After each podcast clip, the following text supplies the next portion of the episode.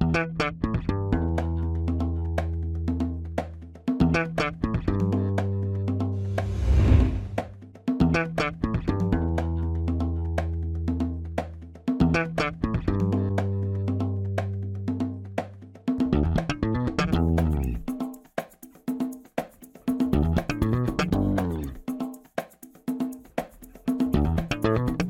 Este é o Tapa da Mão Invisível, podcast destinado àqueles que querem ouvir ideias que abalam sociedades e não são ditas na mídia tradicional. Bem-vindo, Paulo Fux. Boa noite, tudo bem, pessoal? Buenas noches, como está aí nessa nossa querida Porto Alegre? Faz tempo que eu não pergunto isso, deixa eu perguntar como é que tá aí a Havana do Sul. Mas eu não estou em Havana, né? Eu estou não... em Florianópolis. Olha aí, tu tá em Valfenda. É, Valfenda, eu já gravei alguns episódios aí em Valfenda. E tu não está em. Eu estava em Morda das outras vezes. Porto Alegre, a gente não tem o um nome do mundo Tolkien. Porto Alegre é a Havana do Sul, né? Valfenda desde que tu não saia de carro, né? Sair de carro, daí é, morda, é pior que morda.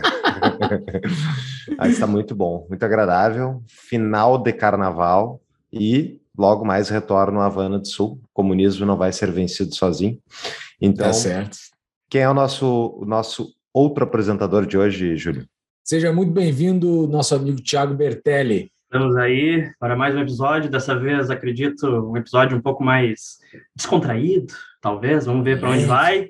E diferente de vocês que estão em lugares ótimos, eu estou aqui na querida, como eu, como eu ouvi esses dias, Rio de Janeiro do Sul.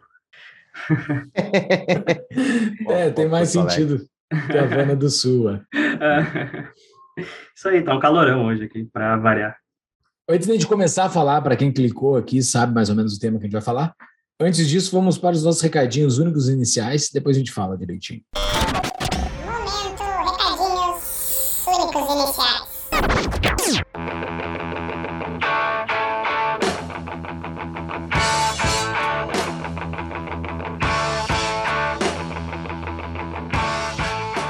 Galerinha, quem não abriu uma firma ainda, quem não, quem não empreendeu, empreenda, empreenda com a nossa parceira DBI Contabilidade, aqueles que fazem a contabilidade aqui da nossa sociedade do Tapa da Mão Invisível, o meu, meu amigo e sócio Tiago aqui do meu lado me acompanhando, e que já deu uma saidinha, mas a DBI faz a nossa contabilidade e contrate ela, ela tem de todo o Brasil, os caras são muito bons, os caras são mega profissionais e para falar com eles é super simples, é só entrar no arroba DBI Contabilidade no Instagram ou lá no nosso site, tapadamainvisível.com.br barra DBI. Exatamente, quiser também aí fazer seu imposto de renda daqui a pouco. Ah, tá na hora, né? Tá, tá na, hora. hora. exatamente. Tá na hora, tá na hora. Procure os caras aí que eles vão ajudar. Eu sei que vocês né, têm os investimentos de vocês, várias compras, declarem seus bitcoins. Não, mas eles sabem fazer todo o procedimento, os caras são bons. É, Procurem a DBI. Se tiver com medo aí, ah, vou declarar, não vou declarar, não sabe, tá na dúvida, o que, que eu faço? Entra em contato com os caras, pelo menos eles vão dar uma ideia do que fazer, o que não fazer. Tem que declarar, né? Quem tem, tem que declarar, não vamos fazer nada legal. Quem tem, tem que declarar. Então procure a DBI para saber como declarar. Nossos ouvintes libertários malucos é. vão estar loucaços com a gente agora.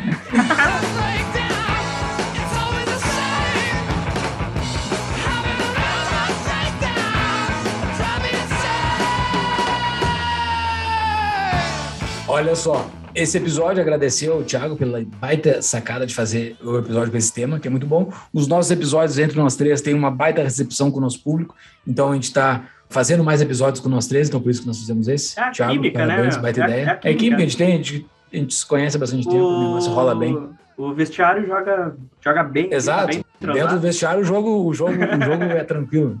O problema é quando entra o time adversário. É. O... mas, mas, mas muito bom episódio, cara. Ficou, ficou muito legal, ouçam, legal. ficou bem divertido e tem bastante conteúdo. É, lá, uh... lá, lá, no final do episódio lá eu vou indicar um anime aí para os otakus que nos escutam, então espere até o final e vai ter uma, uma indicação bem interessante. É, tiozão que nem eu, assim, não entende lufas o que está sendo falado.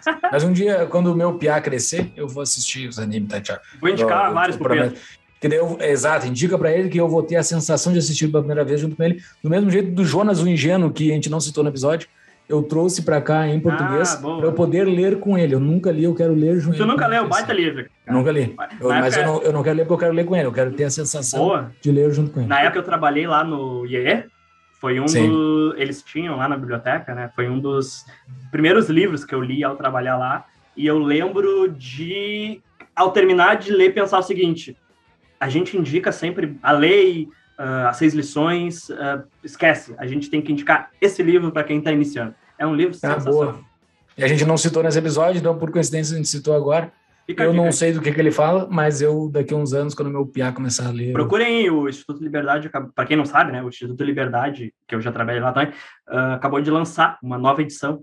E, Ah, boa. E, tá, e pelo que eu vi ali, eu não cheguei a comprar essa edição, mas pelo que eu vi ali do que eles estão divulgando, tá bem bacana. Então tá. Quem está nos ouvindo pelo Spotify e Apple Podcast, eh, dê um avalie o nosso podcast lá nas, nas plataformas que nos ajuda bastante. Nós também temos as nossas camisetas e canecas vendidas pela Viés. É só entrar em viesbr.com. Nós temos três camisetas vendidas lá. Temos uma canequinha topzeira e mas pode comprar qualquer produto do site com o código do Tapa, é só digitar Tapa no código de promoção que ganha um descontinho do Tapa lá para qualquer produto da loja. E além disso, o nosso principal canal para falar com os nossos apoiadores é o Apoia-se. Para quem entra no Apoia-se, apoia.se barra Tapa da Mão Invisível, faz uma contribuição para o Tapa da Mão Invisível de 10, a, de 10 reais para poder já entrar no nosso Discord. E acima de 20 reais pode participar dos nossos episódios. É só entrar no, no, no Apoia-se para entrar no nosso Discord e nos ajudar a fazer esse Brasilzão um país mais livre, né? Isso aí. Agora, essa semana, eu estava conversando lá no Instagram com um novo seguidor nosso lá, e ele falou: Cara, descobri vocês recentemente, em três meses, ouvi tudo que vocês têm, e agora não tem mais nada, vocês precisam começar a publicar dois por semana, não sei o que e tal. Aí eu falei para ele: Cara, é complicado, falta tempo e dinheiro. Aí eu achando que eu tava vendendo para ele, né? O apoia-se assim, né? Falta tempo dinheiro, né? É, é, entendeu? Entendeu? Aí ele, pois é, né? Complicado. Puxa, entendeu? Quer mais episódio? Ajuda o negócio, cara. É, exato. É, ajuda bastante a gente poder produzir mais, mais conteúdo. A gente tem outros projetos que a gente está tentando tocar para que o Tapa produza mais coisas, mas por enquanto é isso que a gente está conseguindo entregar Isso aí. e tá, e, e tá com um alcance muito bom e, e vamos em frente. E agora, com essa questão de guerra aí, né? A gente. O no- nosso Discord é algo muito orgânico, né? Quando surge um tema novo, nós nos adaptamos e começamos a entrar nesse tema. Antes a gente não tinha uma sala lá para falar sobre guerra, agora a gente tem. Então, todas as discussões aí sobre Ucrânia, Rússia, OTAN, Estados Unidos e Ocidente e não sei mais o que, a gente tá tudo lá todo dia conversando e discutindo tudo isso. Porque o Discord é bem bacana, né? Tu entra nos temas que tu quiser. Tu não quer saber sobre guerra, tu quer te informar na Globo sobre guerra, vai te informar na Globo sobre guerra. E entra no Tapa só para falar sobre os outros assuntos, futebol, meme e as coisas que são mais. que a gente também consegue colocar liberdade no meio desses outros temas aí todos. Sim. A gente e todos os nossos apoiadores, que os caras contribuem demais. Fora isso, tudo que nós temos está no nosso site, tapadomaninvisível.com.br. Lá estão as show notes de todos os episódios, como o Thiago explica bem nesse episódio. As show notes é onde nós colocamos todos os conteúdos de cada episódio. Então tá tudo lá no nosso site, episódio por episódio.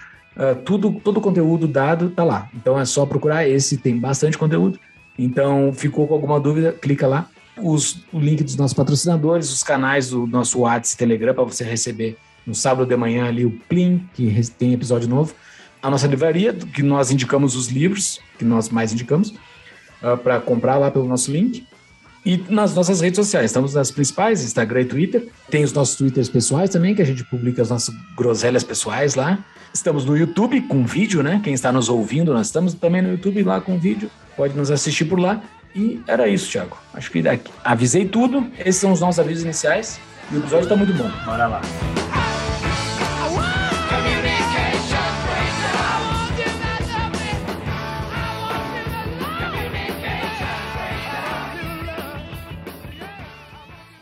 Antes de a gente entrar nesse papo maravilhoso que poderia ser um episódio de oito horas para falar sobre esse, sobre esse assunto, vamos nos apresentar, né? Vai que quem está chegando aqui não sabe quem somos. Então, quem está nos assistindo pelo YouTube, a posição desse rapaz que está aqui embaixo, o senhor Paulo Fux, é fundador e apresentador desse podcast, Formou-se em 2009 pela Faculdade de Economia da PUC, tem MBA em Marketing e Comunicação pela SPM, foi diretor de formação, vice-presidente, membro do Conselho Deliberativo do Instituto de Estudos Empresariais. Empreendedor desde 2011, Fux é sócio da Proteus Associados, consultoria empresarial. Aqui do meu lado está Tiago Bertelli, produtor e editor aqui do Tava do Bom Invisível, foi diretor de eventos do Instituto Atlantis em 2017, trabalhou no IEE e no Instituto Liberdade. Atualmente trabalha na equipe de comunicação do vereador Felipe Camozato. É produtor e editor, palpiteiro aqui do Tapa da Mão Invisível, o gestor das nossas redes sociais, né? Que é, é para quem interage com a gente pelas redes sociais, é basicamente com o Thiago que se fala. E eu sou o Júlio Santos, fundador e apresentador do Tapa sou formado em administração de empresas pela PUC, com pós-graduação em economia empresarial, sou executivo de finanças corporativas há um tempão, membro honorário do Instituto Atlantis, fundador e conselheiro do IFL Brasília, hoje um expatriado que mora nos Estados Unidos, mais precisamente em Colorado, na Grande Denver. Não moro em Denver, mas moro na Grande Denver. Então, Atrás da maconha que foi legalizada no Colorado. Exatamente, né? esses dias. Esses dias religioso. Esses dias eu tirei um print do meu celular quando era 4h20. Eu, ah, vou postar isso. Ah, eu estou no Colorado e é 4h20. O que, que eu vou fazer? Mas assim, não tem nada a ver, né? É óbvio que não. Sabe? Vou rezar, tu tinha que responder. Por aquelas pessoas que estão indo fazer alguma coisa agora às 4h20. Eu, não, não vou postar.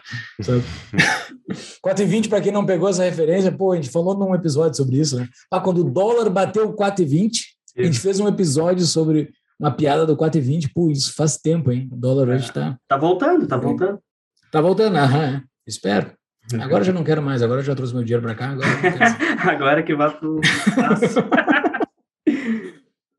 então tá, pessoal. O que, que nós vamos falar hoje, Thiago? Quer dar uma introdução dos teus primeiros temas e qual vai ser o contexto da conversa, qual vai ser o ritmo da conversa hoje? A gente queria fazer um episódio para indicar conteúdo para o pessoal.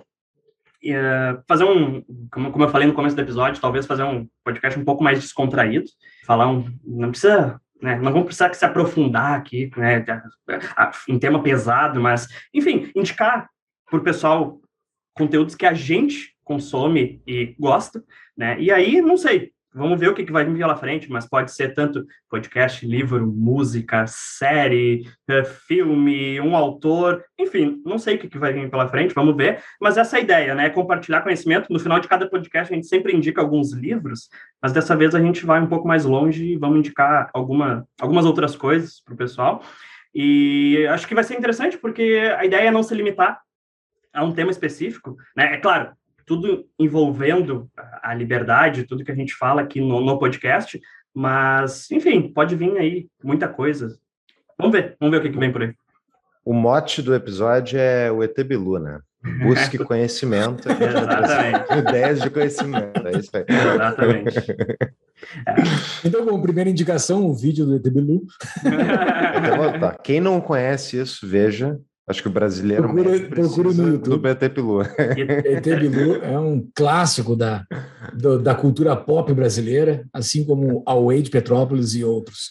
Tiago, tu quer começar a, a falar a tua primeira as tuas primeiras dicas, porque assim, é, tem um contexto também, né? A gente, durante o nosso podcast, já 150, 160, não sei quando já me perdi, mas esse monte de episódio que a gente já fez, a gente indica muito livro, né? Livro e artigo. Uh, indicação de leitura, né? A gente aqui, a gente talvez vai entrar em algum livro mais, mais livro de romance, não um livro técnico, né? Que geralmente é o que a gente indica. E eu acho que esse episódio serve assim para aquele é o que a gente já falou muito em roda de amigo, né? Pô, quer falar sobre liberdade? Eu falo, vê essas coisas, não vai, não vai no Bastiat e no Mises, vai nessas coisas aqui primeiro. E eu acho que ajuda bastante, assim, ajuda bastante. Tanto é que quando a gente deu a ideia do episódio para os patrões, vieram listas de coisas, assim, ó, listas gigantescas de coisas para se entender liberdade fora do conteúdo técnico. Eu, eu só complementaria que não é que não vá no Mises e no Bastiat, vá também. Não, não vá primeiro. Estou dizendo assim, para caso não vá primeiro para uma pessoa que, que não que seja muito. Sim, uma muito... pessoa não é muito da não. leitura. Boa. E, e o mais legal, assim, que nos episódios a gente sempre necessita, ou quase sempre necessita, a gente se limita, na verdade, a indicar algo que tem a ver com o episódio. Então aqui a gente tem um pouco mais de liberdade para indicar várias coisas que, enfim, não necessariamente a gente já falou alguma vez aqui, pode. Acredito que vai ter relação, porque a gente já falou de muita coisa aqui em, sei lá, 170 episódios, mas acho que vai, vai ser legal porque a gente vai entrar em alguns pontos que acho que a gente nunca chegou a entrar com muita força. A gente tem um convite para fazer para você que é ouvinte do Tapa. Em parceria com a CapTable, que é a nossa apoiadora mais antiga e uma empresa que cresceu significativamente desde que a gente começou o Tapa, a gente lançou o Tapa Angels, que é um grupo de estudos, uma trilha educacional para quem vai investir em startups ou quer conhecer o mercado de venture capital. Tem um grupo que a gente está formando e para você se inscrever nesse grupo é só você entrar no nosso site. Qual é o site, Júlio? tapadamãoinvisível.com.br, tá lá na capa do site lá. É só entrar em Tapa Angels que você cadastra o seu e-mail. E quem é apoiador do Tapa vai ganhar desconto de 50% na semestralidade, que é um custo de 150 reais por semestre, exatos 25 reais por mês. E quem é patrão entra de graça. Então, mais um, uma do Clube de Benefícios do Tapa da Mão Invisível, né, Júlio? Exatamente. Tem o conteúdo inicial aí, Thiago, para recomendar? Então, já que está recém no começo, eu, quero, eu vou começar com algo um pouco mais leve, e aí vamos ver para onde vai o episódio. Talvez depois eu chegue em algumas partes um pouco mais pesadinhas, assim, de conteúdo. Eu, eu tava pensando assim, ah, o que compartilhar com o pessoal? Eu consumo bastante série, livro eu tento sempre estar tá lendo, mas principalmente série, filme, anime é um negócio que eu gosto bastante e, e tem muita gente que tem um certo preconceito, mas anime também tem muita coisa com qualidade uh, que dá, que, que desenvolve uh, discussões bastante interessantes, inclusive sobre os temas que a gente conversa aqui. Mas tem uma série que eu voltei a assistir agora, porque começou a quarta temporada, e eu gosto muito dela, que se chama The Marvelous Mr. Mason.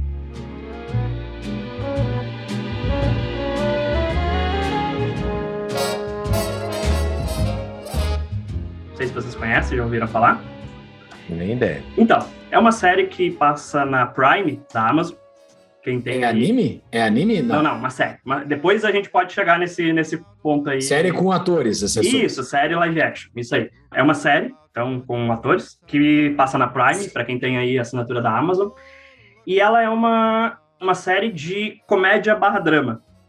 Ela se passa no final dos anos 50, é, início dos anos 60 ali, durante as temporadas o tempo passa um pouquinho. Então é, é, nesse contexto, nos Estados Unidos, e ele conta a história da Miriam Mead, que é uma uma mulher de entre seus 20 e 30 anos ali, e ela tem, digamos, uma vida dita perfeita. Ela tem, ela é esposa perfeita, ela tem o marido perfeito, os filhos perfeitos, os pais perfeitos. Ela tem, ela, ela é uma família judia, só que, assim, no começo vai mostrando um pouco da vida dela e, e, entre aspas, vida perfeita.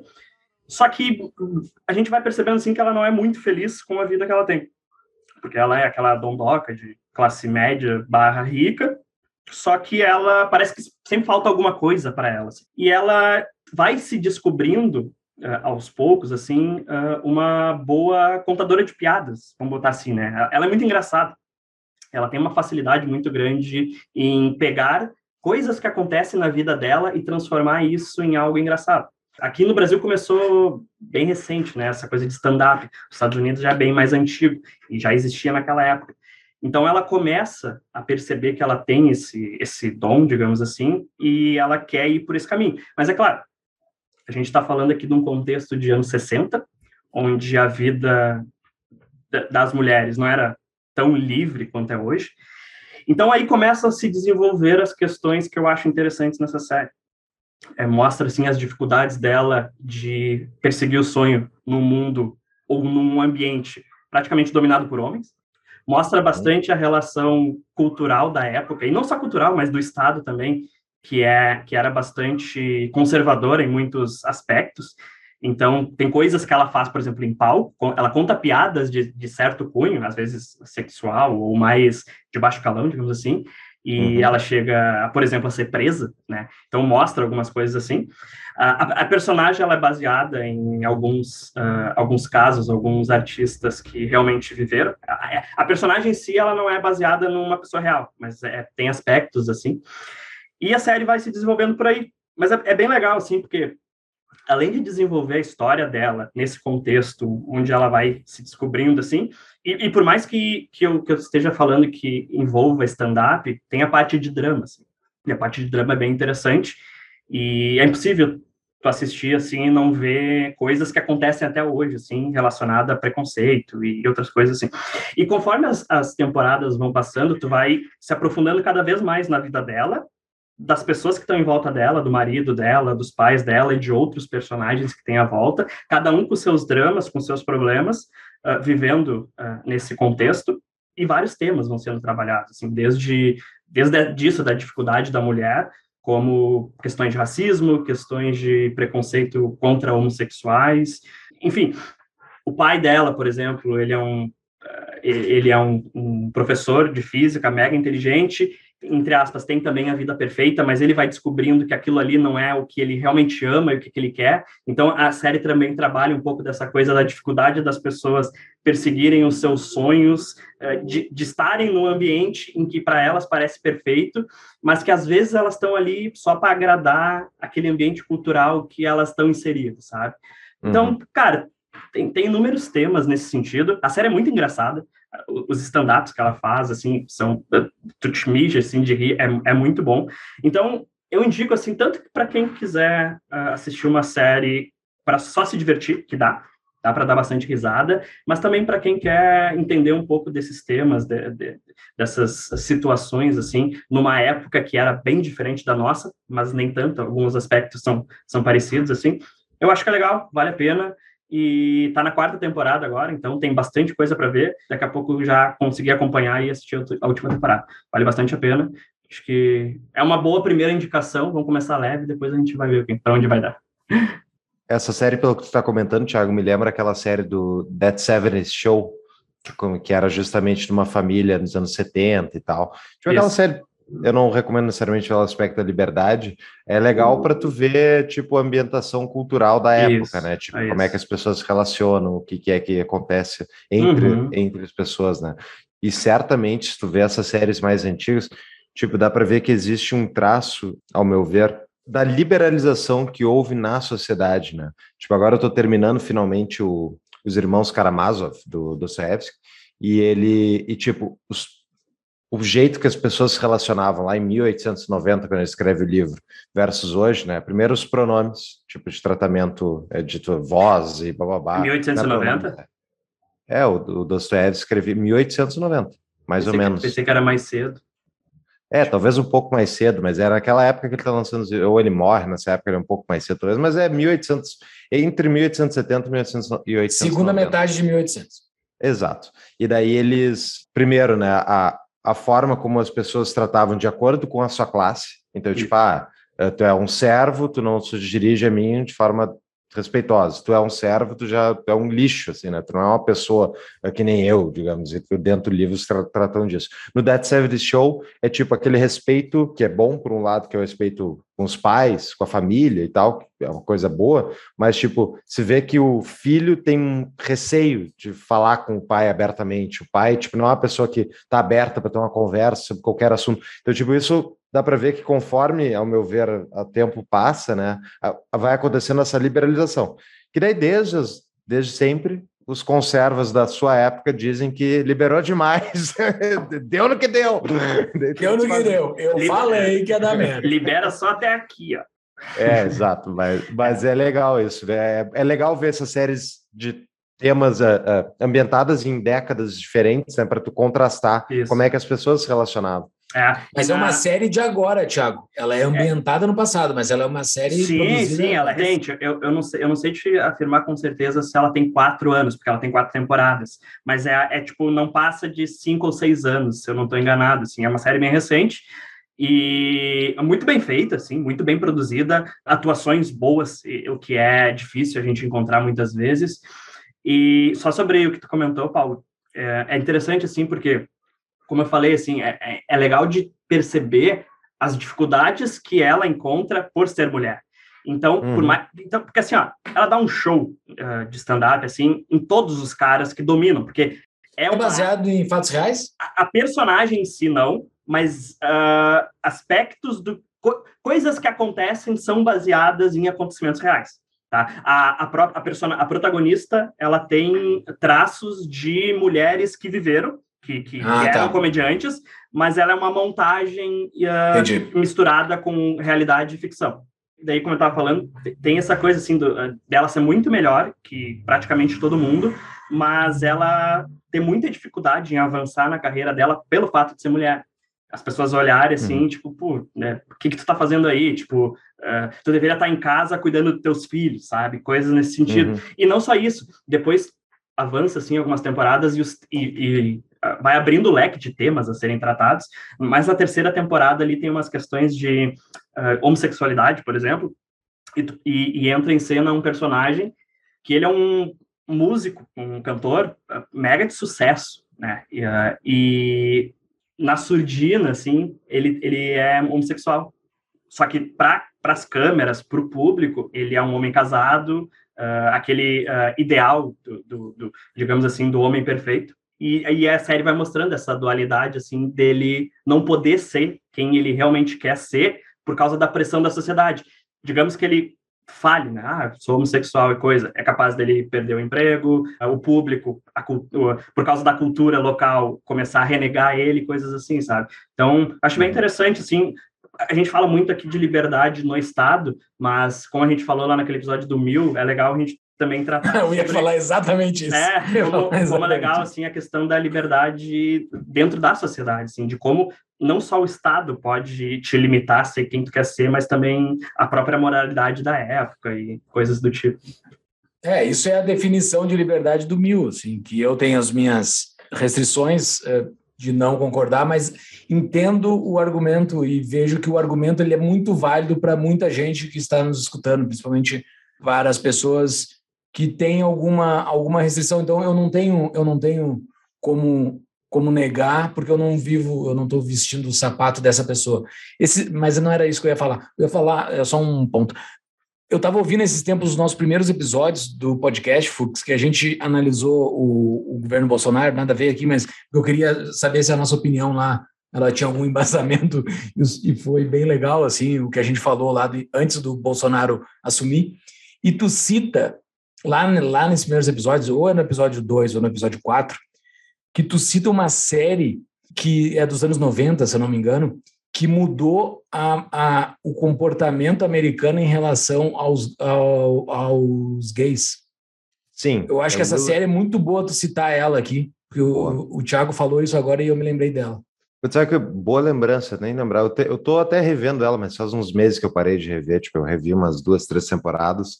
É Will and Grace, o nome da série. É uma série que é a história de um, de um homem que desiste do casamento uh, com uma mulher, no, tipo, quase no altar, e foge para Nova York e tal, e daí reencontra a melhor amiga dele e tal, que de outra época que era uma guria que ele tinha namorado, tinha ficado sério e depois ele tinha se assumido e tal.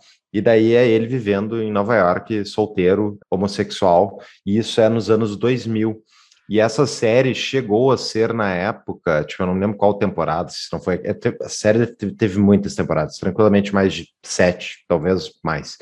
E essa série, ela chegou a ser a série mais famosa nos Estados Unidos, uma época assim. E o interessante dela é que ela mostrou basicamente para os Estados Unidos, primeira vez, como é que era a vida de um homem gay, como é que ele vivia e que, tipo, ele era um ser humano como qualquer outro, tinha desilusões amorosas, tinha problemas no trabalho, e assim vai indo.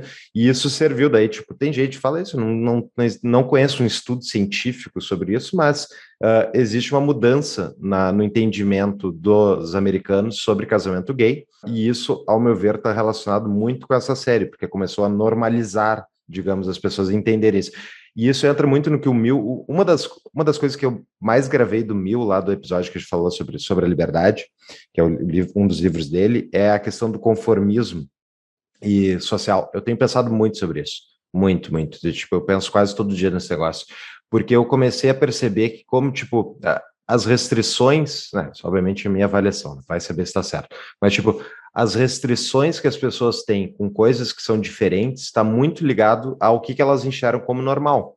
E é por isso que no Brasil, por exemplo, o cara falar de liberdade é tão anormal, porque não é normal na nossa sociedade se preocupar com liberdade. Então, tipo, quando tu fala, ah, tem que acabar com o Banco Central, mas, tipo, né? Doideira, imagina. próprio economista né, entra nisso e ele, tipo, não, nunca foi feito isso, como é que a gente vai ver? Até foi feito, né? Mas, tipo, não, como é que o país não vai ter sua própria moeda? Tu tá louco? Cadê o economista que, uh, cadê o plano econômico que explica esse tipo de coisa, entendeu? Então, tipo, as pessoas, a inércia das coisas tende a se manter até que vem mudanças de paradigma, acontece alguma coisa, vem uma série, mostra uma outra realidade e a pessoa perde um certo preconceito, né? Então, é interessante isso, porque esse, esse aspecto dessa, dessa mulher aí que você estava comentando, Thiago, ela pode, fazer o gancho para a minha dica. É, eu acabei de vir para o episódio de hoje, que é o documentário que tem na HBO, com, uh, Confisco,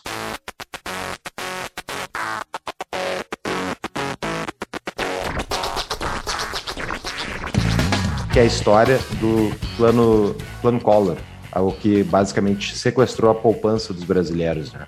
Para quem não conhece, esse plano foi em 15 de março de 1990.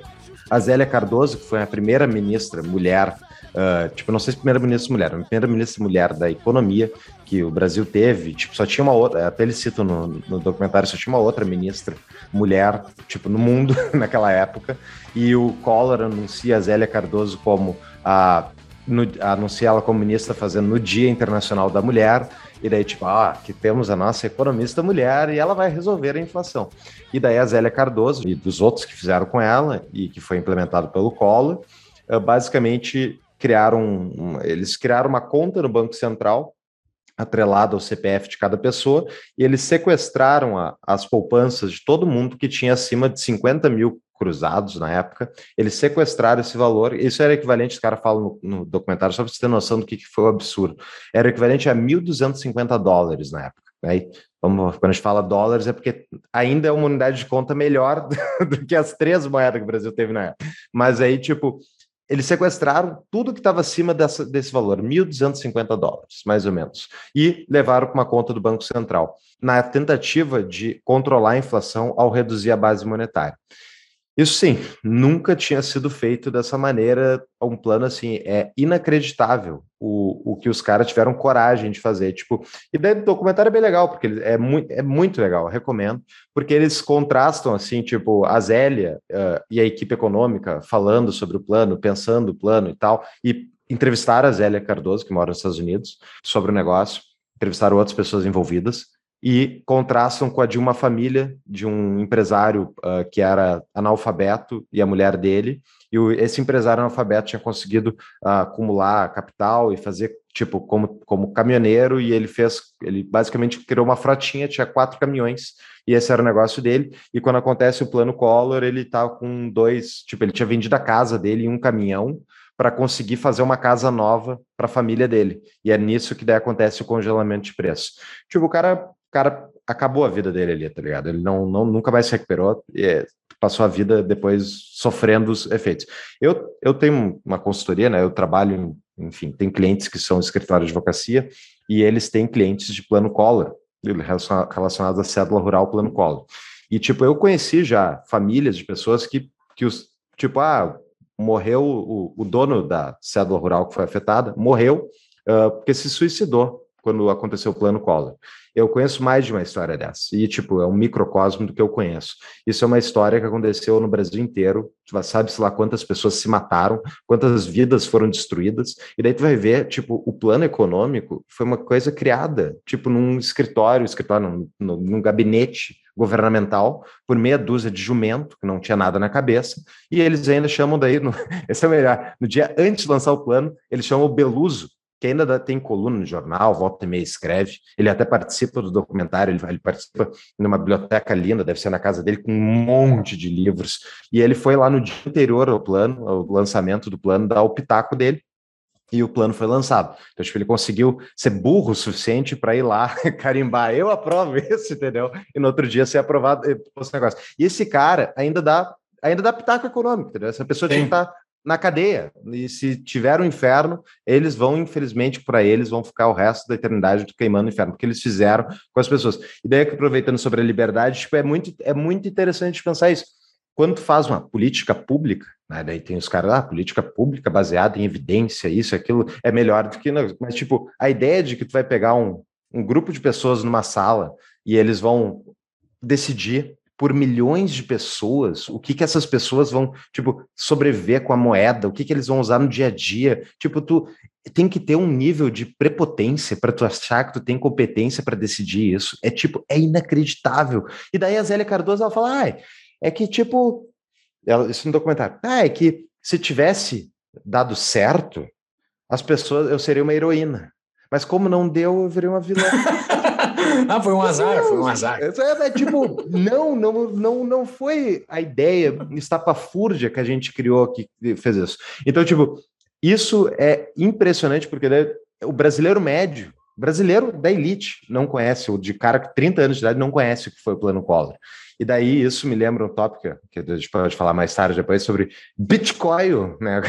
Porque é o teu dinheiro no banco no final das contas, como o banco tem um CNPJ, esse CNPJ está atrelado ao sistema judiciário do, do país, como se viu agora na, no negócio dos caminhoneiros no Canadá, o teu dinheiro que está no banco não é teu. O teu dinheiro é o que nem o que está na tua conta é teu. Se tem um governo maluco o suficiente, ele consegue tomar o teu dinheiro. Isso é a diferença entre um, um ativo ao portador, que eu sou o dono, esse mouse que eu estou segurando aqui é meu, e só vem me tirar alguém se estiver com uma arma para cima de mim e eu não estiver armado, e tipo, versus uma promessa de valores que eu tenho num banco, né? E olha, eu acho que isso é uma lição que todo brasileiro deveria aprender, porque a gente está vivendo agora um país que está quebrado de novo, mesma coisa do Brasil dos anos 90, talvez, não sei se menos pior, mas pior, tá, quer dizer, tá ruim, tá, tá muito ruim. E vai saber, entendeu? Vai saber o que vai acontecer nesse país maluco. Vai saber o que vai acontecer nos Estados Unidos se entra uma hiperinflação. Então, tipo, é o teu dinheiro não é teu. Ponham isso na cabeça e estudem o plano Collor. Veja esse documentário para saber o nível de atrocidades que intelectuais em salas fechadas com poder arbitrário podem fazer sobre a tua vida. Então essa é a minha recomendação, uma das recomendações para hoje. Uh, legal, eu, eu lembro de assistir na faculdade algum um documentário sobre esse momento e é um negócio assombroso, como tu falou. E mas eu fiquei me perguntando assim, eu não conheço o documentário, eu conheci hoje lá no Discord, o pessoal comentando por cima, mas não assisti. E eu queria saber, ele é acessível? Qualquer pessoa pode assistir ou ele é um pouco mais técnico, a pessoa tem que ter algum conhecimento assim? Não, é, é, bem, é bem aberto, assim, acho que qualquer pessoa pode ver. E eles não entram em detalhes muito técnicos, eles explicam por cima o plano, assim. Mas, tipo, eles explicam o básico, que é o principal. É, tipo, o governo simplesmente, ele, é para não terminei, eu acho, a explicação do plano, eles metem a mão no dinheiro, transferem tudo que está acima de 50 mil cruzados, eles transferem para uma conta do Banco Central ligada ao CPF da pessoa, e essa conta veio a ser reajustada depois para um índice diferente, que é metade da inflação da época. Então, o governo basicamente ganha muitos muito dinheiro com isso. Entendeu? Ele tirou a base monetária, essa era a desculpa, mas na verdade o que eles fizeram foi pagar de volta com descontão. Entendeu? Foi uhum. isso que eles fizeram. Até hoje tem ação no STF parada. Foi uma das coisas que o doutor Dias Toffoli, quando ele pegou lá em 2011, ele pegou as ações de plano, um desses planos econômicos, e ele sentou em cima e botou numa gavetinha está numa gavetinha guardada até hoje. Imagina, o negócio foi em 1990. E daí o que aconteceu foi as, a, os bancos, todos os bancos que tinham ganho dinheiro com isso, inclusive os privados, uh, com esses planos econômicos malucos, eles fizeram uma união, um, enfim, um escritório lá montou a Federação dos, uh, dos afetados pelo plano, pelos planos econômicos. E eles fizeram um acordo que as pessoas podem aderir ao acordo ganhando um desconto tipo 50%, é um valor absurdo assim, de desconto para receber os valores, tá? E quem não quiser o acordo fica sentado esperando o Toffoli botar isso a julgamento. É assim que funciona a justiça brasileira, entendeu? É tipo, esse é o poder desses ministros da STF. Eles decidem a ordem das despesas que o judiciário vai colocar para o executivo pagar. Tu faz hoje aqui, tô com pena de você, tu tem três horas para sair. Confisco, confisco, esse é o meu trabalho, confisco. É interessante isso que tu tá falando, porque por exemplo, o próprio Collor está aí como político hoje, vivendo tranquilamente, ganhando milhares e milhares e milhares de reais sem fazer coisa nenhuma. Não, e não só isso, o que é pior, não é? Se ele, se, se ele tivesse sem fazer coisa nenhuma, ainda estaria ok. O problema é que ele está lá fazendo lei e, e estragando ainda mais a nossa vida e nada acontece com ele, né? E aí, só pegando um gancho, fazendo uma outra uhum. indicação rapidinho, a gente já continua nesse papo aí, também nisso de, de, de, pessoas não serem punidas pelos seus crimes. Semanas atrás eu assisti um documentário na Netflix chamado, em, em português é O Golpista do Tinder. Não sei se vocês assistiram esse. Não. É, é bem legalzinho, é bem legal. Ele conta uma história de um cara, se não me engano, é um israelense, isso, que ele dava golpes pelo Tinder. Ele inventou uma vida falsa para ele mesmo. As pessoas que entravam em contato com a conta dele, né, as mulheres, achavam que ele era um cara mega rico, que viajava pela Europa e tinha um, um, um império de, de, alguma indústria lá, não sei, alguma coisa nesse sentido e tal. E era tudo mentira. Na verdade, ele passava golpe em algumas mulheres e utilizava o dinheiro que ele conseguia com uma mulher para inventar uma vida falsa para enganar a próxima, e ele ia de uma em uma, assim, disse que ele enganou dezenas e dezenas de mulheres. E o mais chocante, assim, uh, eu vou dar spoiler aqui, mas é história real, o mais chocante é que esse cara nunca foi punido. A, a justiça, ele, ele, eu acho que ele chegou a ficar preso alguns meses, algum lance assim, mas as vítimas nunca foram restituídas, os, todos os crimes foram comprovados, mas nunca aconteceu nada. E o pior, todas as vítimas dele tiveram dívidas gigantescas, porque não era como se as mulheres que ele saíssem fossem mulheres ricas. Não, eram pessoas normais, tinham algum dinheiro, mas ele mentia tão bem e ele encantava essas mulheres durante meses e meses que ele fazia elas pegarem empréstimos assim de tipo, ah, 10 mil no banco tal, 50 mil no, no outro, 100 mil, quando vê as mulheres estavam com dívida de 200 mil dólares, assim, anos e anos pagando, muitas não devem nem ter pago, até hoje, assim, né? E aí, contando a história e juntando com essa, eu fiquei pensando assim, tipo, como é incrível, assim, o sistema de justiça mundial atual, Co coisas absurdas, começa tanto um político que estraga a vida de milhares de pessoas, quanto um cara desses saem aí vivendo suas vidas e suas vítimas têm suas vidas destruídas e não tem né, nenhum amparo, assim. O que, que é o que, que, tem em comum com essas duas histórias? Vocês se ligaram? Ah, a, justi tipo, a, a, a, justiça estatal, é?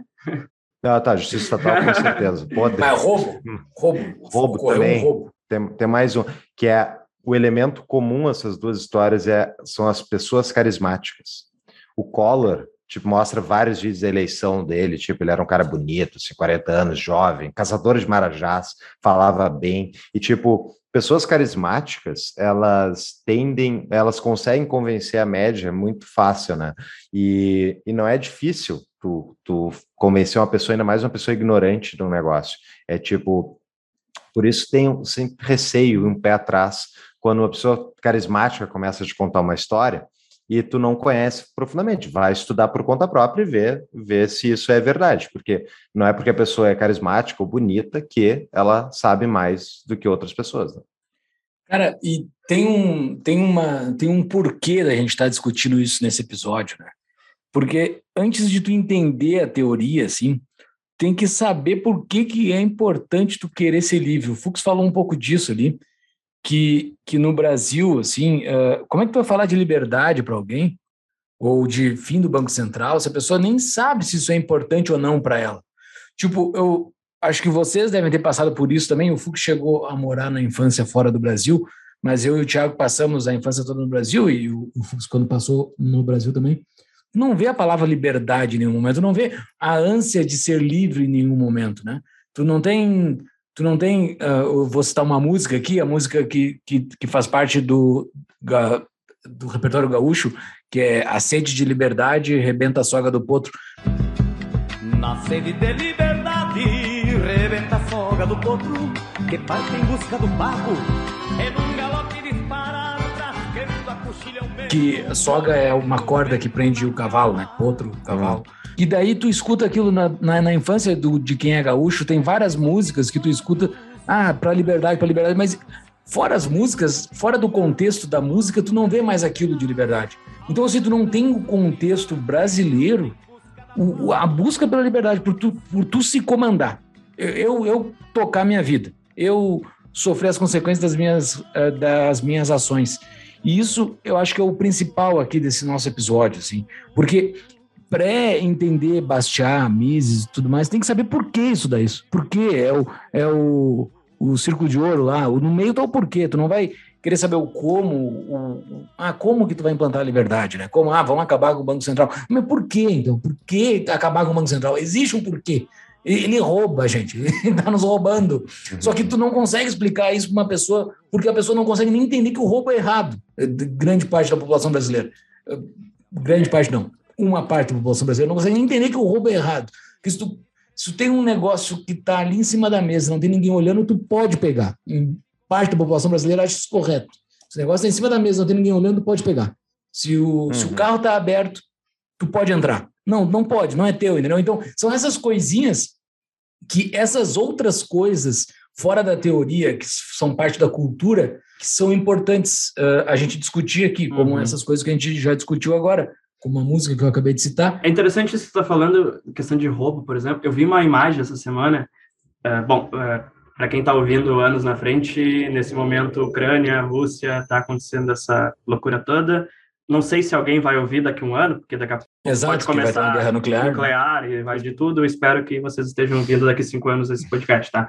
Uh, mas eu vi uma imagem muito legal, assim, porque e se explodir uma bomba nuclear, que exploda durante uma gravação, que daí eu vou explodir aqui, pum, que vai explodir eu primeiro que eu tô Unidos. Desse vídeo vai viralizar, daí o Thiago já pega e já dá o up no vídeo na hora. Eu e o Paulo vamos ficar trifamoso devido ao sacrifício do e o filho desintegrando. Assim. O, o, sócio que foi desmaterializado em plena gravação. O invisível no nome do podcast é o Júlio. tá, é, voltando aqui para o mundo real. Uh, e eu vi uma imagem que lá na, lá na Ucrânia tinha um mercadinho que estava meio abandonado, assim, e o pessoal tava, entrava, pegava as coisas e tava, tipo, jogando dinheiro dentro de um negocinho lá para deixar para o cara que era o dono, assim, ou seja, um, um, mercadinho abandonado, em vez da galera situação de guerra, loucura, em vez de pegar e largar embora, não, tipo, os caras são educados ao nível de deixar um dinheirinho lá, porque vai que daqui a pouco o dono volta e coisa assim, né? Enquanto que é. é... Eu, eu sei que Educado é a falta de palavra para poder expressar, né? Porque é uma outra coisa além é, de educação. Não, normal, é, né? cara, é, é, que é muito mais complexo isso. Não é, não é falar educação e coisa. Tipo, a gente vive num é. país eh, tão sofrido e que eu, as, não justifica, mas dá para entender por que, que às vezes certas coisas acontecem aqui no país que são tão absurdas. Por exemplo, um caminhão eh, desabar no meio da rua e as pessoas Ai, foi o que estava vindo na minha cabeça agora, cara, é, é, é, cultural brasileiro. Se o caminhão vira na beira da estrada, tu pode pegar o que tem dentro. É, é, é impressionante, cara. Regras não escritas, né? Heurísticas, assim, o negócio, né? Tipo, é, mas é, mas assim, ó, dá, dá para entender um pouco por que, que essas coisas acontecem, sabe? Enfim, é, não é só educação. É, e daí a imaginação, a imaginação é importante para isso. Eu acho que dessas coisas que a gente está falando aqui, a imaginação é importante para tu moldar a sociedade para o lado certo, mas também ela é usada para o lado errado também, como a gente já falou no episódio aqui com, com o raso, né? Da, sobre a imaginação totalitária, né? Que a imaginação também pode ser utilizada para o lado ruim, a gente pode ser usado para o lado bom também, que é o que a gente quer buscar aqui, para que o país e quem nos escuta aqui uh, entenda mais liberdade e queira ser mais livre, né? Que ao nosso ver aqui é a forma mais correta, né? A forma que a gente entende liberdade não é a forma que as outras pessoas entendem. Por exemplo, se eu chegar para uma pessoa que eu conheço aqui de perto, uma, alguém da minha família, e falar, ah, tu não é livre? A pessoa, como assim eu não sou livre? Eu posso sim, trabalhar, sim. posso viver minha vida, eu tenho minha família. Ah, é difícil? É difícil, mas faz parte, é a vida. É, a, a, forma que a pessoa cresce, num geral, aqui no país, e ela vê a vida, a visão de mundo dela, a cosmovisão, digamos assim, é, não está inserida a ideia de que tu não é livre, que certas Sim. coisas que acontecem na tua vida poderiam não acontecer por causa da própria estrutura do lugar que tu vive, sabe? Então sim, sim, é, sim. é, um trabalho gigantesco, assim. Esses dias eu, é, como tu falou ali no, no, meu currículo, né, eu trabalho uh, na comunicação lá pro Camazato, e eu escrevo textos e coisas assim, né? E aí esses dias a gente estava falando sobre um tema mais específico e eu coloquei em certa parte do texto a palavra liberdade, ah, a importância da defesa da liberdade, né? Aí depois eu conversei com o Camazato, a gente uh, discutiu um pouco sobre o texto em si, né? Ele comentou, cara, é, é complicado às vezes tu usar a liberdade dessa forma em tal lugar, porque a pessoa que está te lendo, ela vai estar, tá, como assim, Camozato? A gente não tem liberdade no país. Tipo, né? E de novo, esse exemplo que eu dei agora, eu sou, sou sim, livre, sim. eu posso fazer. Então, antes de falar de liberdade, tu tem que falar de tantas outras coisas para no final a pessoa entender que ela não é livre em centenas de aspectos da vida dela. A pessoa média que não se importa com esses temas, ela só vai notar a, a liberdade dela quando ela se esvair. Isso, o Age Mencken tem uma frase que é: o homem médio não quer ser livre, ele quer ser seguro, ele quer estar seguro. He wants to be safe. E tipo, liberdade é um conceito é, não técnico, mas ele é abstrato, né? Porque, tipo, o que, que é a liberdade exatamente, né? A, a, ah, a gente é livre realmente no Brasil para fazer várias coisas. A gente pode empreender, a gente pode trabalhar com o que a gente quiser tal. Só que na prática, tipo, quer ser, sei lá, quer ser advogado, pague a OAB. Se não pagar a OAB, tu não pode ser advogado tu quer ser, tu quer ser empresário, então tu paga essa pilha de impostos e vira fiscal dos teus funcionários pagarem os impostos deles, paga o contador para o teu contador te vigiar e te entregar para o próprio Estado, caso tu não queira cumprir uma das regras. Então, tipo, é, tu é livre? Tu é, mas quando tu vai exercer essa tua liberdade, ela é extremamente cerceada pelo Estado. Então, tipo, é uma liberdade com uma, condi uma condicional logo na sequência, né? E e infelizmente o que eu vejo que é muito é muito essa frase do Mencken, assim, as pessoas Tipo, as pessoas não querem liberdade necessariamente. Tem gente que nem a gente que se importa, e tem muita gente que se importa, obviamente, mas não é necessariamente uma grande parcela da população, grande parcela da população quer se preocupar com a sua própria vida e tocar a sua vida. Não existe a, a liberdade uh, ali, ela, ah, então eu vou fazer outra carreira, vou fazer isso aqui, daí tu vai te adaptando. Mas uma preocupação com a liberdade do outro de fazer, pode até ser um problema, né? Se aquela pessoa começa a fazer aquilo, tipo uma coisa que é livre e que tu não podia fazer antes, pô, isso é injusto, né? Então eu já não ah, já cria uma. É sempre assim, tipo, as pessoas estão preocupadas com o seu dia a dia e é por isso que os estados eles abusam disso. Uh, essa questão do plano Collor é muito, é muito doida, né? porque tu diz, ah, mas Vamos acabar com o Banco Central. O Banco Central é muito doido, tá louco. Tá, tipo, o que tá pensando? Não, quem é que vive sem a moedinha, eh, dinheiro colorido com cara de político, cara de onça pintada e tal? É, só que, na verdade, é o que, que é um Banco Central decidindo o valor da moeda? Tu não faz ideia, ninguém faz ideia do que, que, o nível de intervenção que é isso. Nem quem estuda consegue explicar. Porque como é que eu vou explicar o que, que é ter o governo em metade de todas as transações? É possível a gente quantificar isso de forma adequada e dizer qual é o efeito disso no longo prazo. Então, é muito complexo. Vamos falar de liberdade? Vamos falar de liberdade. Isso aqui é difícil para alguém que não tem um mínimo de entendimento que é liberdade valorizar aquilo. E é por isso que é espalho e tapa. A gente precisa Exato, é. mais é. brasileiros por isso, prestem atenção nisso. E por isso que a forma da narrativa, as outras narrativas fora técnica, é mais fácil de explicar para a pessoa o porquê que a liberdade importa ou por que, que o, a coisa que é contra a liberdade é ruim para ela, né? que é no caso do confisco aí, né? Tu não explica que a liberdade é boa, tu explica que o que eles fizeram é anti-liberdade, por isso que aquilo é ruim, né? Então, acho que é, acho que é interessante é tudo, tudo, tudo isso, assim, o jeito que se comporta a narrativa da mídia de massa, assim, dessa. Acho que dá para a gente pegar coisas boas aí e explicar liberdade por elas, como a gente, desde que nós já indicamos. Só um parênteses bem rápido. Sobre a mídia, é bem interessante, porque é o mesmo problema que a gente tem. A mídia também não sabe o que, que ele A mídia brasileira não valoriza isso. Então, eu, tipo, eu mostra no confisco, mostra as pessoas olhando ali, a Zélia Cardoso tentando explicar aquele plano estapafúrdio, e as pessoas vão, tipo, se olhando, elas não conseguem entender. Não tem um economista treinado, uh, misiano, dizendo, bah, isso é horrível. Não tem, não tem essa pessoa sentada ali. Então fica fácil para eles mesmos caírem no ponto estatal, entendeu? Sim, sim. É, a, a, série que eu gostaria de indicar, que é manjadinha, que super pop, mas explica muito do, da, do conceito do início do Estado, ao meu ver, que é a série do Vikings. Vikings.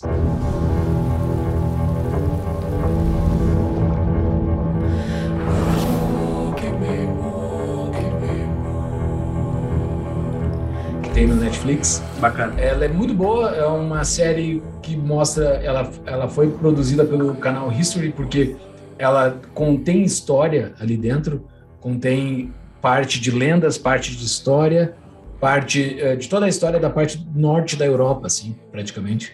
Tem alguns, uma, algumas licenças poéticas ali para eles poderem encaixar personagens que não são do mesmo tempo, mas é bem legal. Para mim fica muito claro ali a tese do bandido estacionário mostra também, inclusive, o, a parte boa da democracia, que é o que o Gustavo Maltas defendeu bem quando veio falar com a gente, que a democracia pelo menos não faz com que a troca de líderes vire guerra o tempo todo.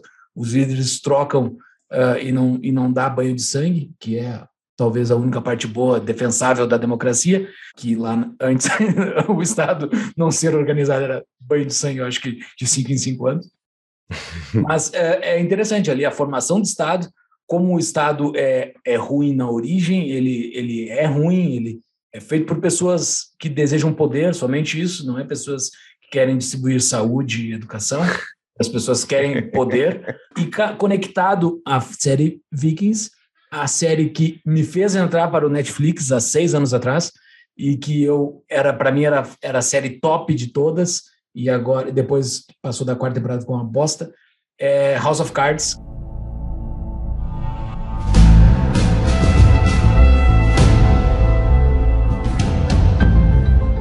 as primeiras temporadas são muito boas e mostra o quão os caras que estão no poder só querem poder. Eles não querem mais nada, é só poder, é tudo, é só poder, não há mais nada além de poder. Existem narrativas bonitas, mas o que tem por trás é tudo poder. Uh, pode dizer, não, aquilo é uma encenação, aquilo não é a realidade. Então me prove que aquilo não é a realidade, porque é muito escancarado que aquilo é a realidade. Claro que tem vários várias coisas uh, engraçadas que ocorrem no meio, provavelmente não, ocorreria, não ocorrem na realidade, mas retrata muito bem, ao meu ver, o que é o Estado. Então, essas duas séries, Netflix, Vikings e House of Cards, uh, embora House of Cards fique uma porcaria depois da quarta temporada, mas é muito bom. As primeiras três temporadas de House of Cards, é sensacional. É, a gente tá falando da americana, né, com Kevin Spacey. Americana é. com o Kevin Spacey. Primeiro episódio, primeira cena, primeiro um minuto, é sensacional. A parte do cachorrinho morrendo. Não é spoiler, porque é a primeira série, primeira cena, né? É mas sensacional. Vou, vou, dizer assim, é, eu talvez fazer um, uma pequena diferenciação, assim, Júlio. Eu acho que existem pessoas bem intencionadas que vão que tentam reformar o Estado. Tipo, elas querem poder para reformar o Estado para uma liberalização. Qualquer político liberal, autodeclarado liberal, teoricamente está buscando isso. Então, tipo, só que é aquilo, é a, a máquina e é a, a inércia da máquina ela é mais forte do que qualquer vontade individual, para o bem e para o mal, né? Se fosse sim, para sim. o mal, é tipo, é muito fácil um cara tomar o poder e fazer tudo o que ele quer, e daí, tipo, sai de baixo. Agora, o House of Cards, eu já vi, eu vi uma vez na internet isso, alguém comentando que é, House, a, a realidade política é uma mistura de House of Cards com The West Wing, que é uma série, eu não sei se vocês já viram, uma série, é uma série dos anos 2000, que o Martin Sheen é o presidente dos Estados Unidos, e é uma ele é um democrata, hoje em dia, um democrata sensato, que acredita em não gastar mais que arrecada, não fala de pronomes na bio dele e não está senil. Uh, e essa pessoa. É, ele, é, ele é um cara do bem, assim, o presidente tal. E, tipo, acontece em realidade política, tem que fazer escolhas e dividir o poder e blá blá blá blá. Só que ele não é maniqueísta que nem é o personagem do Kevin Spacey no The House of Cards. Eu acho que, tipo, aquela realidade do West Wing não existe. É tipo, aquilo ali é uma ficção, porque é toda a equipe de gente mega bem intencionada querendo o melhor para o país e eles conseguem, volta e meia, através do resultado político. É uma coisa difícil na política, repartindo poder, tu conseguir ficar fazendo uh, reformas e reformas e reformas, porque o status quo tá aí não é à tona. Né? Então, mas The West Wing é interessante para ver, tipo, o contraste da época que lançou The West Wing com o do House of Cards. E vendo até o, o do confisco ali que fala sobre o início do plano Collor, até é, eu não sei se vocês lembram, mas sempre tomava o poder alguém no Brasil e tal, seja qual for a esfera, existia aquela trégua da mídia, três meses, seis meses, que a mídia dava, ou a população dava, teoricamente, de tipo, ah, vamos aliviar e vamos ver o que, que a pessoa produz aqui, o que, que ela traz, o que, que ela tenta reformar, vamos dar o voto de confiança para o cara. E eu lembro de ler na Zero Hora, o jornal gaúcho, famoso, nos anos 2000, mais ou menos, quando saiu o primeiro... Uh, acho que foi o segundo mandato da FHC, que é 98, mais ou menos, é, 97, 98, ou o primeiro do Lula, era uma foto com todos os ministros lado a lado, tipo, todo mundo de terno e gravata, é, bem bonito, uma foto, e é, tipo, a manchete era mega, assim, ah, essas pessoas, sabe, elas estão aí para melhorar o Brasil. E eu e olhando esses contrastes de todas essas séries que a gente fala, te dá para ver como, uh, pelo menos na minha visão, hoje em dia não, não tem mais essa, essa margem. Tá todo mundo polarizado, brabo com o status quo e, tipo, piorou muito, porque a democracia ocidental, ao meu ver, se deteriorou muito. E, tipo, ela, talvez, ao meu ver, por insuficiências sistêmicas de ter um sistema de tanta gente subordinada a meia dúzia de boneco numa cidade a 3 mil quilômetros da gente. Então, tipo, ao meu ver, não faz muito sentido esse sistema, mas é interessante ver como foi mudando o aspecto, como a, a sociedade vê a democracia, vê o sistema, vê como é que se ele é justo ou não. E essas séries, eu acho que representam bem isso, essa deterioração. Exato. Embora uh, os grandes produtores retratem muito bem isso, eles não têm o pensamento que nós temos, né? Eles não têm o pensamento pró-liberdade. Provavelmente Não. eles querem atacar alguém, eles querem fazer alguma coisa, que é um outro filme que eu vou indicar, recém-lançado, foi a, a sensação do Natal desse, desse ano, que é o Não Olhe Para Cima. Que é um filme de comédia muito engraçado, muito divertido, que ah, dá- ah, eu achei. O Fux não achou, mas Ah, eu não, achei. o gosto é subjetivo, tá Exato. é. Não, Não não, assisti. eu, eu- eu não tô, eu não tô defendendo o meu gosto, eu só tô dizendo que o Fux não gostou, o Fux fez cara que não gostou e eu gostei. Não pode Ah. defender, diz que ele tá errado. Não, não, mas eu não vou ficar falando isso todo episódio que o Fux tá errado. É muito repetitivo. Ju- Justo, justo, justo. Não, o Fux é bom em, escolher sócio, é muito bom. Olha só, Melhor habilidade, né, gente? agora obrigado, escolher sócio. Mas olha só, o filme, ah, toda a crítica e toda, todo mundo que analisou o, o, o- o filme, ele criticou o Trump. Claramente é uma crítica ao, ao- ao Trump. Né? E aos negacionistas da vacina, e essas coisas assim. Mas eu, libertário, vendo aquilo, para mim é uma grande crítica ao Estado. Ao Estado. Para mim, aquilo dali é qualquer presidente que estiver ali. Tu pega o Frank Underwood, é, é Underwood? O É, sobrenome dele, Frank né? Underwood, do, do do, House of Cards. do House of Cards. Ele não tem, ele se diz democrata ali, mas tu não vê que a crítica é para os democratas, tu, tu- a crítica é para o político em geral, assim. E para mim o Não Olhe para Cima serve muito como uma crítica do, do político em geral também. Embora o produtor não teve essa intenção, mas serve muito bem para tu falar, para tu botar naquela tua roda de amigos aí, de pessoas que não que não que não gostam muito de política e dizer, cara, aquilo ali é a política. Aquilo ali é a política. Embora o Fux falou, eu concordo também, nós temos amigos, não pelo fato de ter amigos na política, mas pelo fato de, de conhecer eles e saber que eles têm uma boa intenção por estar dentro da política, eles estão, eles são pessoas com sangue que estão num baile de vampiro, né? Eles estão com o dele na reta ali. Então, é complicado, eles estão num lugar bastante hostil para a vida deles, eu, eu, eu para a vida, assim, não, pra, mas para tocar o dia a dia, não é um lugar muito, muito legal de tu estar, eh, eu admiro eles pela, pela coragem, mas a natureza do Estado é que é o poder, né? A natureza daquele cargo é que é o poder, e não é fazer o bem, não é fazer nada disso.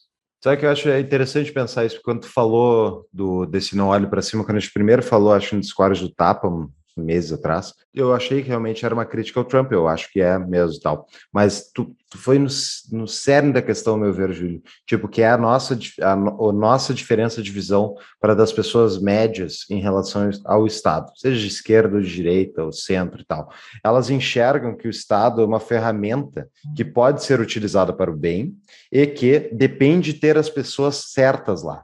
E, tipo, eu, eu já cansei dessa discussão com gente não libertária, que é tipo, ah, não, tal, o fulano é um imbecil, o presidente tal é um imbecil, o ministro dele é um imbecil, mas é só eleger a pessoa certa que daí resolve. É um passe de mágica, entendeu? As pessoas, elas não conseguem visualizar quatro anos, oito anos na frente, que onde não vai ser eleito o salvador da pátria deles, vai ser eleito o oposto dele. E daí, tipo, elas não conseguem botar na matemática delas esse tipo de cálculo. Então é bem interessante, porque esse não olhe para cima é exatamente isso.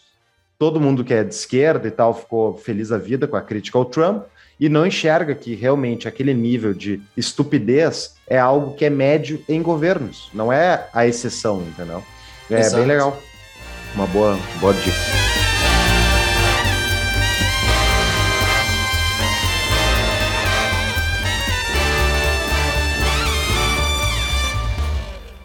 Então, indo agora para um campo completamente diferente, falei lá no começo do episódio que talvez eu fosse indicar algum anime, então chegou a hora. E antes de eu indicar, só falar pro pessoal, como eu falei, tem muito preconceito em cima disso, mas tirando aquela coisa caricata do anime, que é, é animezinho bobinho de japonês e lá, lá, tem coisa muito bem feita sendo produzida.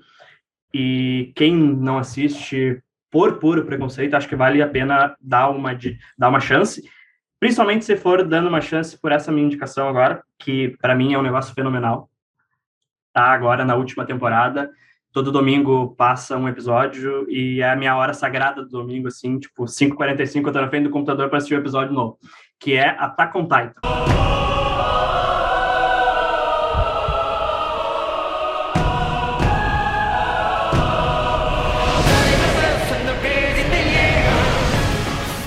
Gente está num momento agora de, de guerra, né? Fala-se muito sobre isso. E o anime é basicamente um, um, um ambiente onde a guerra ela tá a todo momento ali na volta a, a, luta uh, pela sobrevivência ela tá a todo momento ali na, em cada episódio em cada momento é uma história que se passa uh, numa realidade diferente da nossa onde existem uh, criaturas que são titãs gigantes digamos assim então além dos humanos existem essas criaturas então titãs de sei lá 5, 12, 15, 20 metros de altura e, e, a história que a gente vai acompanhando é de uma sociedade que, para se proteger dessa ameaça, se fechou dentro de uma sociedade envolta em muralhas. Essa muralha existe há 100 anos e essa sociedade está protegida uh, sem ser invadida. Né? Conta-se uh, para essa comunidade que o mundo na volta foi completamente destruído e eles são a última sociedade que ainda existe. O protagonista dessa história é uma, no, nos primeiros episódios, né, uma criancinha de uns, sei lá, nove anos, chamado Eren. Ele tá todo momento assim meio cansado porque ele vive dentro dessa muralha com uma vida simples, monótona, e a todo momento ele tá tipo, ah, eu queria que acontecesse alguma coisa, uh, eu queria sair dessas muralhas, eu queria procurar a liberdade. Tipo, uh, é, é, interessante porque a todo momento ele fala assim, tipo, eu quero viver livre, eu me sinto preso dentro dessa uh, dessas muralhas. E aí, enfim, quem assistir começa a fazer algumas relações com o tema da liberdade. Né? No, no, primeiro episódio, daí mostra a muralha sendo invadida pelos titãs. E, cara, acontece assim, uma carne fricina, digamos assim. É um, é, um, é um anime bem dark, digamos assim, dark no sentido de que ele é muito pesado. É, ninguém vai assistir achando que vai dar risadinha, que vai ser legal, tipo, não, é, é, um, é um anime pesado mesmo. E aí acontece isso, a, a sociedade deles é invadida e tal. E além de, de, dessa é, sanha por liberdade, esse personagem principal ele começa a ter um ódio desses titãs. E aí ele se uh, alista no, digamos assim, no exército daquela sociedade, porque ele quer lutar contra isso, né? E aí começa é, é o que eu, que eu, falei no começo da questão da guerra. E isso é para mim é, é, genial assim. A, a, todo momento tá ali a questão de tu crescer num ambiente hostil, o próprio local e a, e a realidade em que tu viveu constantemente tá te pressionando a ser algo que tu não quer, porque ele só queria viver a vida dele livre, mas pelas circunstâncias, ele precisa lutar, proteger a sociedade, a, a, a, os amigos dele, as pessoas que ele ama. Então ele ele se alista e aí o anime começa a ocorrer. E cara, toda temporada acontecem coisas novas. No, na primeira temporada ali tu tem os Titãs, que, que são a grande uh, ameaça. Tu vai seguindo a temporada e, e essa sociedade vai aumentando. Tu começa daqui a pouco a entrar nas questões políticas daquela sociedade tu vai entrando mais a fundo daqui a pouco e tu começa a, a, perceber o histórico de como as coisas aconteceram no mundo até chegar naquele momento. Daqui a pouco vai acontecer algumas outras coisas, eu não vou falar para não dar spoiler assim para quem for assistir, mas tu percebe que a série trata muito de como a guerra desumaniza as pessoas.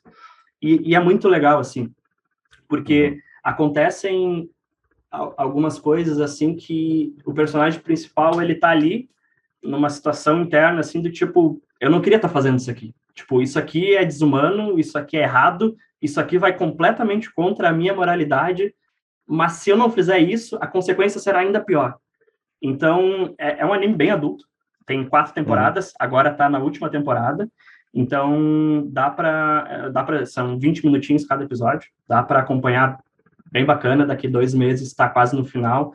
E eu tenho certeza que quem der uma chance aí e assistir vai encontrar algo assim muito diferente de tudo que, que já foi produzido assim. É, eu sou realmente apaixonado e fanboy desse negócio. É, é bom demais. Muito bem. Essa é bem interessante isso que tu comentou no final ali, Thiago, sobre como a pessoa num estado de guerra ela faz coisas que ela acha errado, né? E é bizarro porque isso é uma das principais razões pela qual eu sou libertário, porque o libertarianismo é nada mais que uma filosofia política que prega paz social e não quer violência. E a guerra é tipo, justamente ela te coloca entre um, em um cenário onde não existe nenhuma escolha moralmente adequada para ser feita, né? É matar ou morrer. E, tipo, tu pode, sei lá, ter um soldado hoje ucraniano lutando contra um soldado russo, tipo, são dois pirralhos de 20 anos de idade lutando pela vida deles, Isso. em troca de uma alguma coisa maior que eles, né? E é bizarro porque não tem saída fácil. Se tu tá na frente lá daquele, uh, daquele do batalhão russo que tá vindo, tu vai dar um tiro, tu vai matar alguém que poderia construir uma vida e tal. Não é culpa tua que ele tá lá, mas ele está lá e tu tem que defender. E, não, e ele também, se ele não fizer aquilo, ele também está é. numa situação impossível. Então, tipo, é, guerra é o, é o estado é o mais antiliberal de todos, ao meu ver, né? Porque são numa uma posição de defesa, tipo, é a coisa mais horrível. E é, infelizmente, uma coisa que governos propiciam. É legal quando tem um seriado, uma coisa assim bem feita, que ou coloca num contexto histórico uma guerra humana, né? Ou que cria um, uma analogia que tu pode daí interpretar da maneira que quiser, mas que mostra justamente essa realidade. Então, a dica de série, então, que é muita gente acha que é coisa socialista, Talvez, mas o principal é tipo para mostrar uma humanidade diferente, uma humanidade já evoluída, que seria o meu sonho de vida. Meu sonho de vida seria ser capitão de uma nave estelar tipo a Enterprise no Star Trek.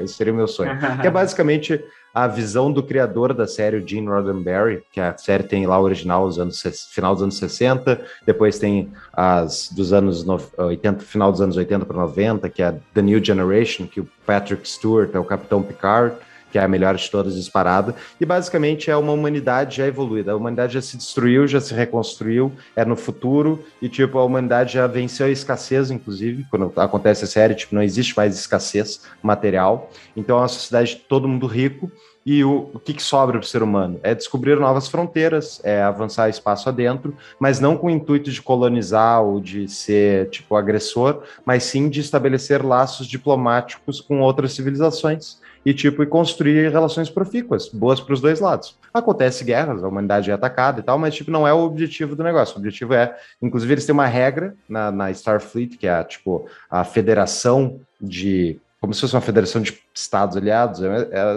não existe um estado que nem a gente enxerga assim, mas é a federação que representa basicamente os planetas na federação que vão nesses outros planetas conhecer aliens e blá blá blá.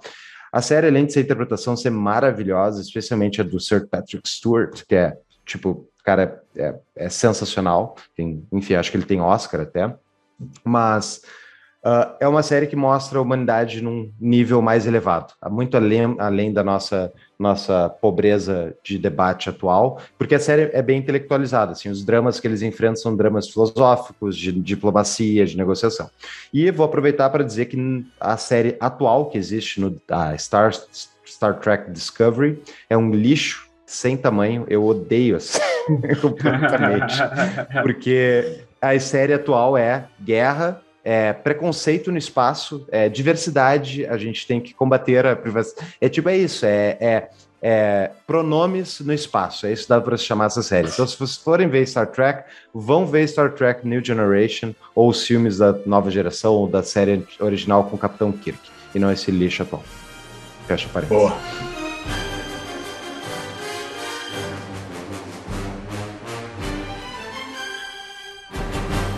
A minha lista de indicações aqui é gigante. A gente vai ter que fazer um episódio 2 sobre, sobre esse nosso. E os nossos patrões têm uma lista gigante também de coisas, porque eles, nesse episódio, os nossos patrões, aqueles que entram lá no Apoia-se e pagam 20 pilinha por mês ou mais, podem participar dos nossos episódios fazendo perguntas, mas exclusivamente nesse episódio eles não fizeram perguntas, eles deram dicas também de conteúdo. Uma dica que foi a que o Fux já indicou, que é a do que é a do confisco, né, que foi indicado por, pelo, pelo, pelo Ramon. E nós temos uma dica que é clássica de um libertário indicar, que foi feita pelo Arthur Weiler, que é The Free State of Jonas, que é um filme muito legal. Muito bacana. Uh, durante a guerra, a guerra da secessão americana, um cara cria um estado independente ali no meio do meio do meio de um pântano, sei lá. É muito legal com Mac, Mac McConaughey, Matthew McConaughey. Matthew McConaughey. É, é foda de falar esse nome. Ah, e Esse ator é muito bom. esse ator é muito bom. Ah, ele tem baita conteúdo, particularmente dele na internet, que ele tem podcast, né? É um podcast que ele tem, né? É Isso. muito bom. Matthew McConaughey. Inclusive, isso. É, ele tem um podcast e ele tem uma participação no podcast do Jordan Peterson, se eu não estou enganado, que é muito Ele boa a conversa entre os dois.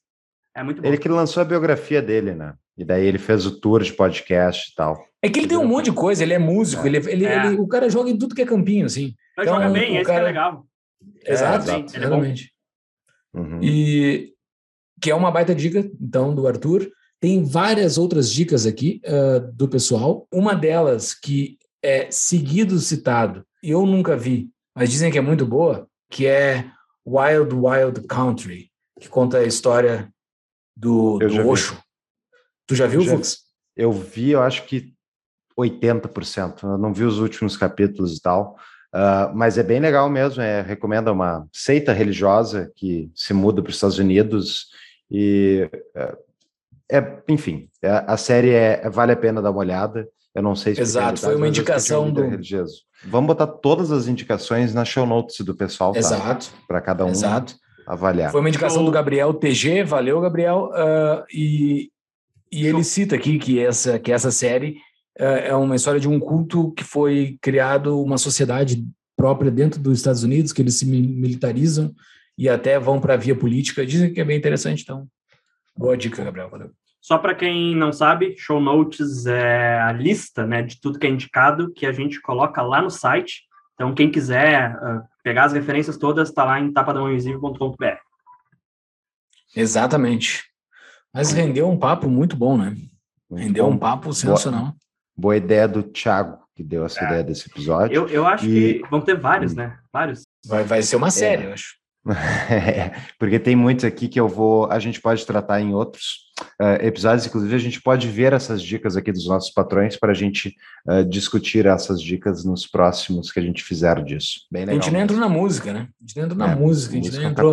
parte. podia indicar muita coisa de música. É. Mas então, pessoal, fica a dica aí, conteúdos de liberdade para você apreciar mais a liberdade. Sabe aquele seu amigo né, não- que não quer te ouvir falar em Mises? Manda uma sériezinha para ele, manda ele ver. É. É interessante, daí dá para discutir. Eu fiz, o pessoal aqui, tá, tá, uma casa tem mais gente, a gente viu o Confisco juntos, e foi bom, assim, porque eu, eu- esse eu faço questão, assim, de frisar, vejam o que o Estado brasileiro pode fazer com você, e fique assustado, é importante. Exatamente. Boa. Então tá, Thiago, considerações finais? É isso aí, pessoal. Procurem conhecimento, como a gente disse no começo do episódio, como bem nos ensinou o ET Bilu. E, sério, é, é verdade, assim, tipo, é um negócio que eu ando pensando bastante, assim, sobre eh, buscar conhecimento no sentido de ler de tudo, né?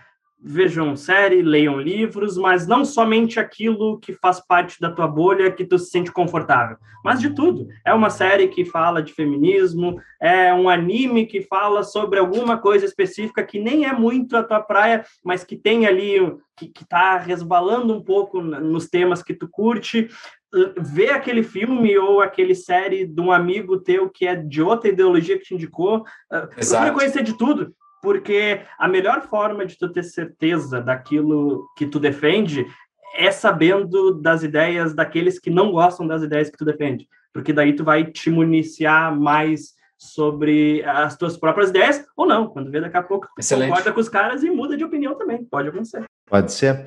Pensando que a gente é uma, nós defendemos uma ideologia que é minoritária, né? As- se a gente tiver essa atitude e as outras pessoas tiverem também, a gente sai ganhando. Agora, o, é aquela frase do, do Ray Dalio, é, mas é aquela frase do Ray Dalio, tem muita gente que fala isso, né? Tipo, se tu não consegue fazer o melhor argumento do outro lado, tu tem um viés. E tipo, ok, Perfeito. pense a respeito. Show? Só Valeu, pessoal. Então tem bastante dever de casa aí para vocês espalhar pro, nos grupos de vocês e espalhar o Tapa da Mão Invisível também, que esse episódio aqui é muito bom para mandar para aquele seu amigo.